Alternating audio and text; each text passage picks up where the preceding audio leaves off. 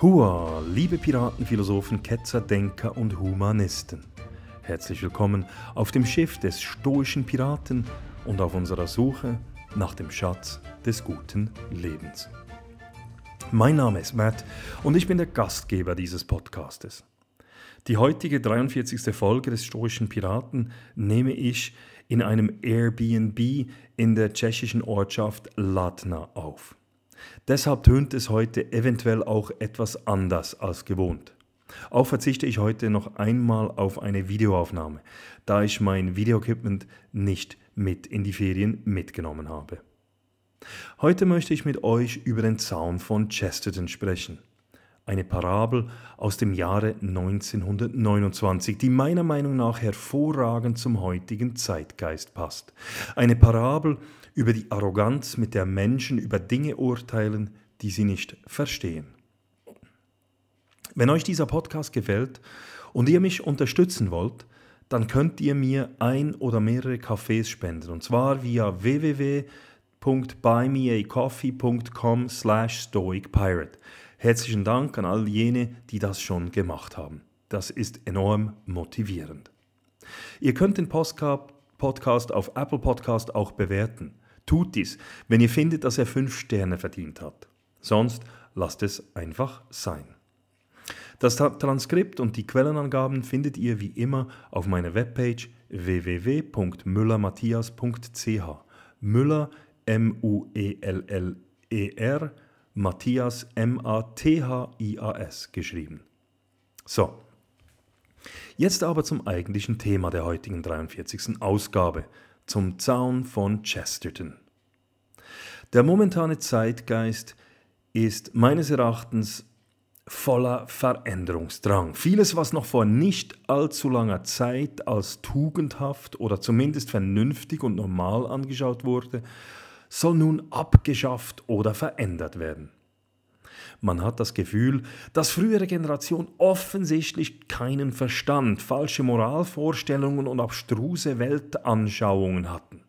Zum Glück, ja zum Glück gibt es aktuell Menschen, die sich dem bewusst sind und mit aller Kraft daran arbeiten, die Gesellschaft umzugestalten, alte Zöpfe abzuschneiden, um die Menschen in eine bessere, gerechtere Welt zu führen. Jede Politikerin verspricht Wandel und jede neue Führungskraft will in ihrer Organisation Veränderungen durchsetzen. Alle glauben, die Heilsbringer zu sein so es auch ihre Vorgänger glaubten und es ihre Nachfolger glauben werden.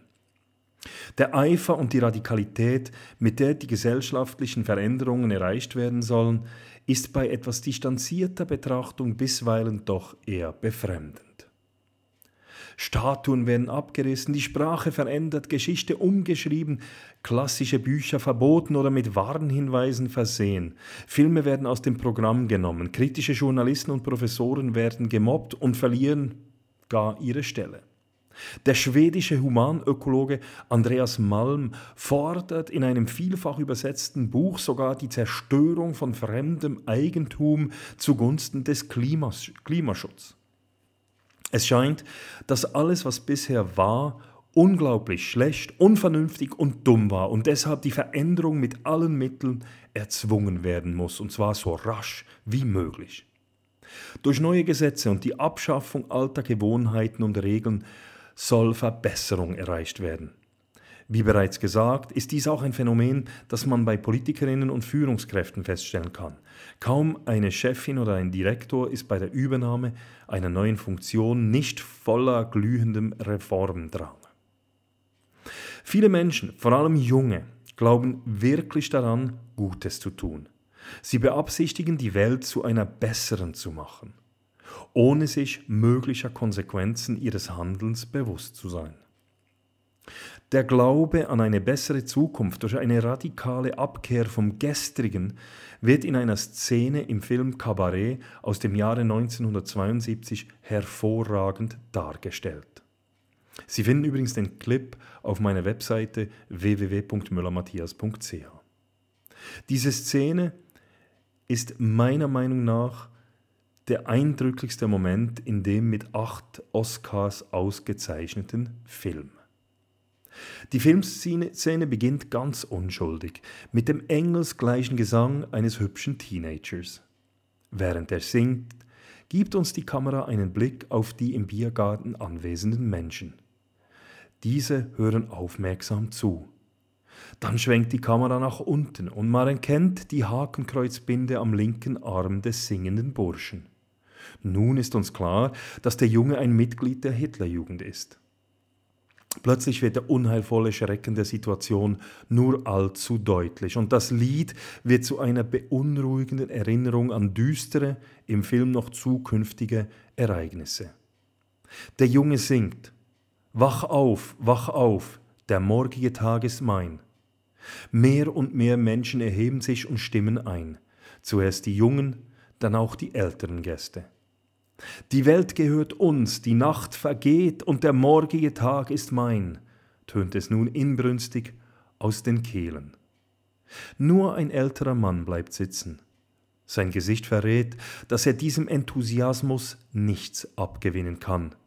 Und als Zuschauer vermutet man, dass dieser Mann vorhersieht, dass ein solch unreflektierter, enthusiastischer Glaube an Veränderung und an eine bessere Zukunft schlussendlich zum Verlust der Unschuld führen und im Schrecken enden wird. Das Lied ist übrigens kein Nazi-Lied, es wurde von den zwei extrem erfolgreichen jüdischen und schwulen Songwritern und Komponisten John Kander und Fred Ebb in den 60er Jahren geschrieben. Das eine Randbemerkung. Manchmal habe ich das Gefühl, dass die Aktivistinnen und Veränderer von heute ebenfalls im Glauben sind, dass die Welt nur ihnen gehört und wir bislang in der Dunkelheit gelebt haben. Die Zeit zum Überlegen und zum Diskutieren ist gemäß den Aktivistinnen längst abgelaufen. Nun gilt es mit aller Kraft, die Veränderung zu erzwingen und das Übel der Vergangenheit zu bewältigen. Denn der morgige Tag ist mein. Die warnenden Worte des irischen Staatsmannes, Schriftsteller und Philosophen Edmund Burke der von 1729 bis 1797 gelebt hat, kümmern dabei niemanden. Ich zitiere. Wut und Raserei können in einer halben Stunde mehr zerstören, als Besonnenheit, Nachdenklichkeit und Voraussicht in hundert Jahren aufbauen können. Zitat Ende. Das Problem ist, dass wir Menschen nicht selten davon ausgehen, dass wenn wir etwas nicht verstehen oder nachvollziehen können, dieses etwas sinnlos ist und deshalb abgeschafft werden kann. Brauchtümer, Gesetze, Regeln oder Traditionen können auf den ersten Blick durchaus als sinnfremd erscheinen. Doch nur weil es uns nicht gelingt, der Sache einen Sinn zuzuordnen, heißt dies noch lange nicht, dass es auch tatsächlich sinnlos ist.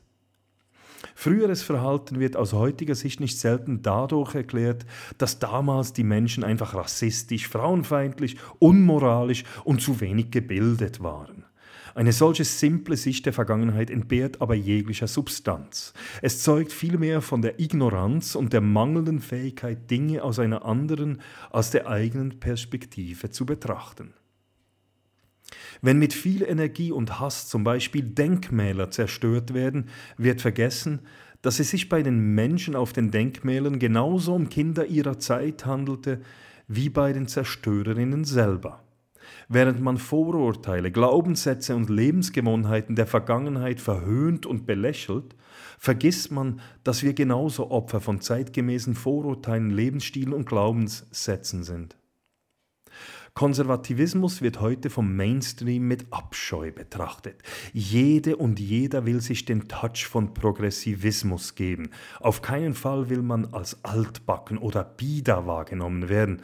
Wobei es zu betonen gilt, dass die Biedermeier ja eigentlich genau jene Menschen sind, die sich entsprechend der allgemeingültigen Moralvorstellung angepasst verhalten, also jene, die brav mit dem Mainstream mitschwimmen und sich bemühen, politisch korrekt zu sein.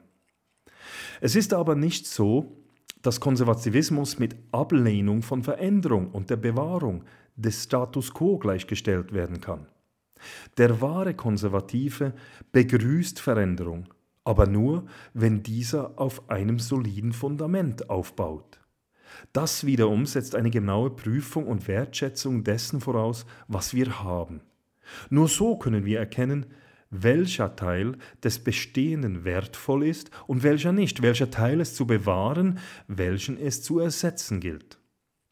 Wenn wir etwas Altes durch etwas Neues ersetzen, müssen wir nicht nur die möglichen Konsequenzen, sondern auch die Konsequenzen der Konsequenzen prüfen. Dieser Gedanke kommt am besten in der Geschichte von Chestertons Zaun zum Ausdruck. G.K. Chesterton war ein englischer Schriftsteller und Journalist. Der Mann, der Teddy Roosevelt zum Verwechseln ähnlich sah, lebte von 1874 bis 1936. Das Gleichnis, welches heute als Chestertons, Chestertons, Town bekannt ist, erschien erstmals 1929 in seinem Buch The Thing. Ich zitiere. Wenn es darum geht, die Dinge zu reformieren und nicht zu deformieren, gibt es ein klares und einfaches Prinzip. Ein Prinzip, das man wahrscheinlich als Paradoxon bezeichnen wird. In einem solchen Fall gibt es eine bestimmte Einrichtung oder ein Gesetz, sagen wir der Einfachheit halber einen Zaun, der über eine Straße errichtet wurde. Der modernere Typus des Reformers geht fröhlich darauf zu und sagt, ich sehe keinen Nutzen darin, lasst uns den Zaun abreißen. Der intelligentere Reformer wird gut daran tun, darauf zu antworten, wenn du keinen Nutzen darin siehst, werde ich es sicher nicht zulassen, dass du den Zaun wegräumst. Gehe weg und denke, denke zuerst nach. Wenn du dann zurückkommst und mir sagst, dass du einen Nutzen im Zaun siehst, erlaube ich dir vielleicht, ihn zu zerstören. Dieses Paradoxon beruht auf dem elementarsten gesunden Menschenverstand. Der Zaun ist nicht dort gewachsen, er wurde nicht von Somnambulen errichtet, die es im Schlaf bauten. Es ist höchst unwahrscheinlich, dass es von entflohenen Verrückten errichtet wurde, die sich aus irgendeinem Grund auf der Straße herumtrieben. Irgendjemand hatte einen Grund, warum er dachte, dass es für irgendjemanden eine gute Sache wäre. Und solange wir nicht wissen, was der Grund war, können wir nicht beurteilen, ob der Grund vernünftig war. Es ist sehr wahrscheinlich, dass wir einen ganzen Aspekt der Frage übersehen haben, wenn etwas, das von Menschen wie uns geschaffen wurde, völlig bedeutungslos und geheimnisvoll zu sein scheint. Es gibt Reformer, die diese Schwierigkeit überwinden, indem sie annehmen, dass alle ihre Väter Narren waren. Aber wenn das so ist, können wir nur sagen, dass Torheit eine Erbkrankheit zu sein scheint. Die Wahrheit ist jedoch, dass es niemandem zusteht, eine soziale Einrichtung zu zerstören, bevor er sie nicht wirklich als historische Einrichtung gesehen hat, wenn er weiß, wie sie entstanden ist und welchen Zweck sie dienen sollte. Kann er vielleicht wirklich sagen, dass es schlechte Zwecke waren, dass sie inzwischen schlechte Zwecke geworden sind oder dass es Zwecke sind, die nicht mehr erfüllt werden? Aber wenn er das Ding einfach als eine sinnlose Monstrosität ansieht, die ihm irgendwie in den Weg gekommen ist, dann ist er es und nicht der Traditionalist, der an einer Wahnvorstellung leidet. Zitat Ende. Kurz zusammengefasst, ganz einfach gesagt, zerstöre nicht, was du nicht verstehst. Chestertons Parabel ist ein Aufruf zur Bescheidenheit und zur Zurückhaltung, wenn man Politik, Gesellschaft, Institutionen, Regeln, andere Zeiten, andere Menschen, Lebensstile oder andere Kulturen beurteilt. Viele der Probleme, mit denen wir konfrontiert sind, entstehen, wenn wir in Systeme eingreifen, ohne uns der möglichen Folgen bewusst zu sein. Wenn es einen Zaun gibt, gibt es wahrscheinlich einen Grund dafür. Es mag ein unlogischer oder inkonsequenter Grund sein, aber es ist trotzdem ein Grund. Chesterton spielt auch auf den allzu verbreiteten Glauben an, dass frühere Generationen stümperhafte Narren waren, die herumstolperten und Zäune errichteten, wo immer es ihnen gefiel. Wenn wir das Urteilsvermögen unserer Vorfahren nicht respektieren und nicht versuchen, es zu verstehen, laufen wir Gefahr, selber neue, unerwartete Probleme zu schaffen.